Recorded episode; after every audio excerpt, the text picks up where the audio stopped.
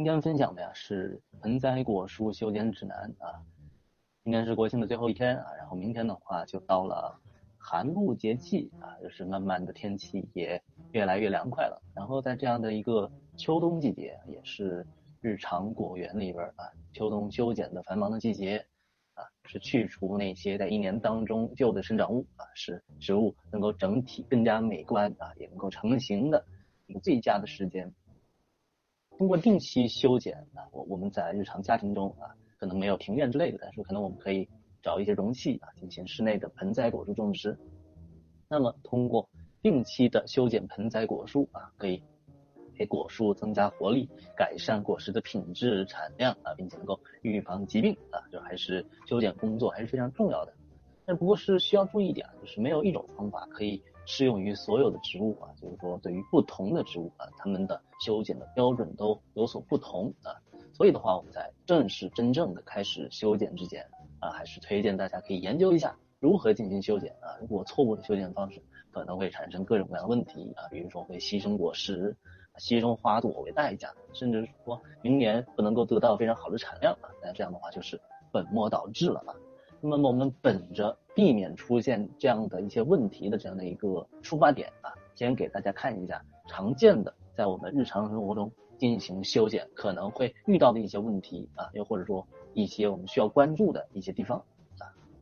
那么首先我们需要关注修剪的时间啊，如果你在一年当中错误的时间修剪啊，那就完全是做了无用功的。大多数的这些木本植物啊，它们在因为它们都是多年生的嘛，他们在这个啊，我当然抛开像是海南啊，像是台湾啊这些哦热带地区的啊，那可能那里的一些果树它全年无休，四季丰产。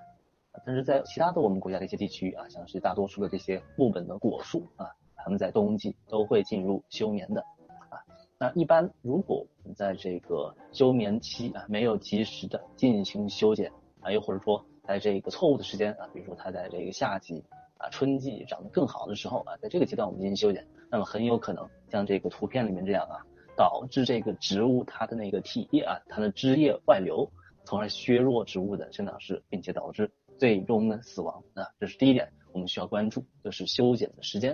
啊。那第二点的话，是我们需要注意，就是不能修剪的太多啊。平常的话，我们修剪会去除这些植物的茎和叶啊，它植物的这个茎秆它就主要是吸水的，它的叶片的话就是主要是做光合作用。那么我们如果一次性的，比如说现在秋天啊，它还在那儿那个长茎秆、长叶片，一次修剪太多，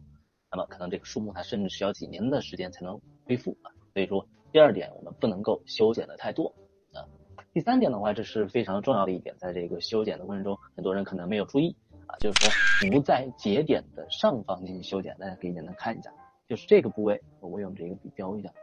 这个部位就相当于是我们的一个节点啊，我们真正正确的修剪的这样的部位是在这个节点的上方啊。如果你在节点下方的话，那这个节点被剪掉了，那甚至你都后边都长不出花芽了，是吧？所以说这样的一个准确的定位比较重要啊。正确的这样的一个位置是大概在这个呃，在这个节点上方啊，就是呃几公分啊，就是几毫米的这样的一个位置啊，一个倾斜的这样的一个四十五度角。通过这样的一个角度来进行这样的一个修剪啊，是修剪的一个最佳的角度和长度。那这是第二点需要注意的。那么第三呃第四点的话是关于这个修枝剪啊，可能平常大家不注意啊，就是修剪完这一个，比如说修剪完苹果树之后啊，修剪完那个柏树啊松柏树之后，你又回家来想修剪一些这个苹果树啊梨树啊这些，需要注意一点啊，就是像是松柏树啊这些这些木本植物，它们常常会出现一种叫做锈病。啊，这个锈病的话，它会传播到苹果呀、梨呀这些蔷薇科的木本树上啊。如果你混用啊，在修剪的过程中混用这些修枝剪，那很有可能会造成这样一个疾病的传播啊。所以的话，修剪的过程中啊，修剪完一个品种的这样的一个树木之后，可以用酒精进行擦拭，防止这样的一些病菌的感染啊。然后接下来的话是没有一定的角度修剪啊，这个也之前强调过啊，这样一个最佳的角度啊是这样的一个，这个芽是在右侧的，那我们就是。以一个这样的一个向上偏右四十五度的这样的一个角度进行斜切啊，如果比如说这个角度就是啊，这是超过四十五度啊，往七十五度走了，这样的话就是这个倾斜的角度太大，那么它这个水分的散失就非常容易啊，水分散失容易，那下边的我们这个芽点它就很有可能啊，就是水分不够就会这个芽点就死亡了啊。然后还需要注意一点，就是我们很多人修剪的时候，可能他比较喜欢啊，就是这是我们的一个准备修剪的一个杆儿啊，然后他就直接横截过来，就是这样的切下去。这样的话，可能有些人说，哎，你看你说这个切的太斜切面太大，那会失水。那我们我这样的一个平行切过来，这个斜切面，那肯定是比四十五度要小。那这个为什么不行呢？啊，就是如果你通过这样的一个平行切过来，啊，平常会有一些雨露啊之类的啊，它会因为你这里是水平的嘛，你看这个雨露啊，它就会积在这里。啊，这个雨露一旦积攒在这里呢，各种各样的病菌啊，它也会呃，就是呃，就是被这个部分给吸引啊。那么这个地方一旦被病菌侵染了，那这个雅典它也活不长了，是吧？所以说最好的一个这样的一个切割修剪的角度是四十五度的一个角度啊，这是角度方面是需要大家特别注意的啊。然后还有就是，像这个图片上是一个苹果的枝条啊，这是得了这种溃疡病啊，就是说如果遇到了这种得病的这种病茎秆，那也一定是需要去除的啊。这个和前面一点一样的，比如说你刚刚修剪完这个苹果树得了溃疡病的这个枝干，那么后续你再修剪其他植物，那这个。一个方法是换一个修枝剪，另一个方法是用酒精之类的进行消毒啊，一定不能不能会用啊，是吧？就是这个得病了，不能在另一个那个果树上再继续使用啊。然后像这些，这个是疟疾啊，就是说有些人啊可能会修剪的时候修剪不彻底啊，他在这前面修剪了，然后后来发现在这个节点上部这一块部分啊，因为水分不会再往这儿流了嘛，然后这一块就直接会枯萎了，那这个也是没有必要的。这个部分完全可以剪掉啊，把它剪掉，防止后续在这里发生腐烂之类的，对整体的植株啊，对底下的这些茎秆造造成侵染啊，增加它的感染率啊，这个部分也需要去去除，是吧？啊，那上面就是我们平常在修剪的过程中可能会遇到的一些问题。那么谈到这些问题，我们能够避开了，具体到修剪的层面，简单的给大家介绍一些常用的手法啊，当然手法。除了刚才提到的这个四十五度角之外，还有一些呃更大的一些划分啊。第一种方法的话是短截啊，这个是平常大家呃使用的最多的一种方法。那什么是短截呢？短截它又叫做短剪啊，就是剪掉一年生枝的一部分啊，就是当年长的这个枝条，你把这个当年长的枝条剪去一部分啊，这个就叫做短截。那么就是根据你这个短截的长度不同，它又分为轻截、中截和。重节啊，轻节可以看到它只截了顶上的一点儿啊，然后中节的话也很好理解，它在这个中央中部剪掉了啊，然后在这个重节啊，它基本上剪了这个三分之二到四分之三了是吧？就是我们根据呃不叫做不同的需求啊，所以我们有不同的这样的一个修剪的方法啊。首先我们可以看一下轻节啊，它剪得非常短啊，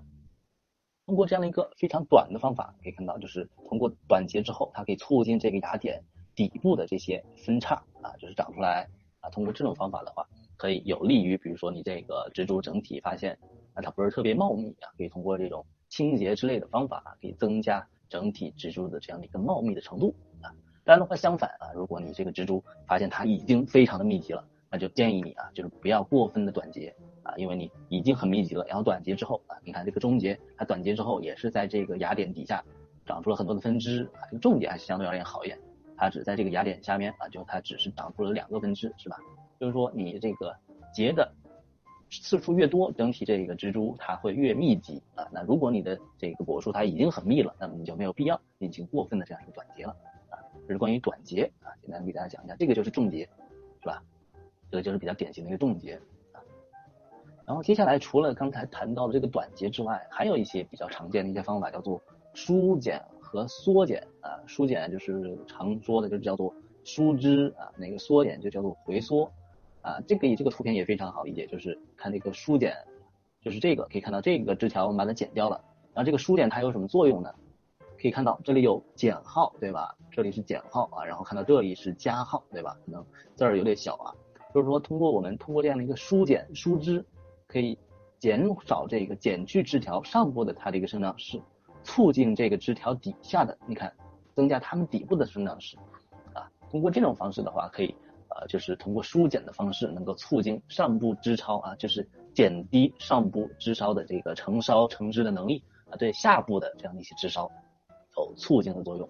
啊。一般疏剪的话，就是对于幼树，对于小树的话，一定要适量啊，不能疏剪过重啊。然后的话，就是疏剪它能够减少枝梢的密度，改善树冠内的光照啊。它和我们刚才谈到的这个短节有一点区别。短节的话，它是为了让果树更加的茂密啊，就是能够有更多的叶片啊，更多的呃更加茂密啊。然后这个疏剪的话，就是通过疏枝的方式让植株整体的没那么茂密啊，让它通光性更好啊。这相当于是相对应的两种方法啊，可以具体大家可以看家里种的这个果树，它到底是。呃，太茂密了呢，还是比较稀疏？然后结合的可以使用，一个是短节啊，一个是疏枝啊，两个的方法。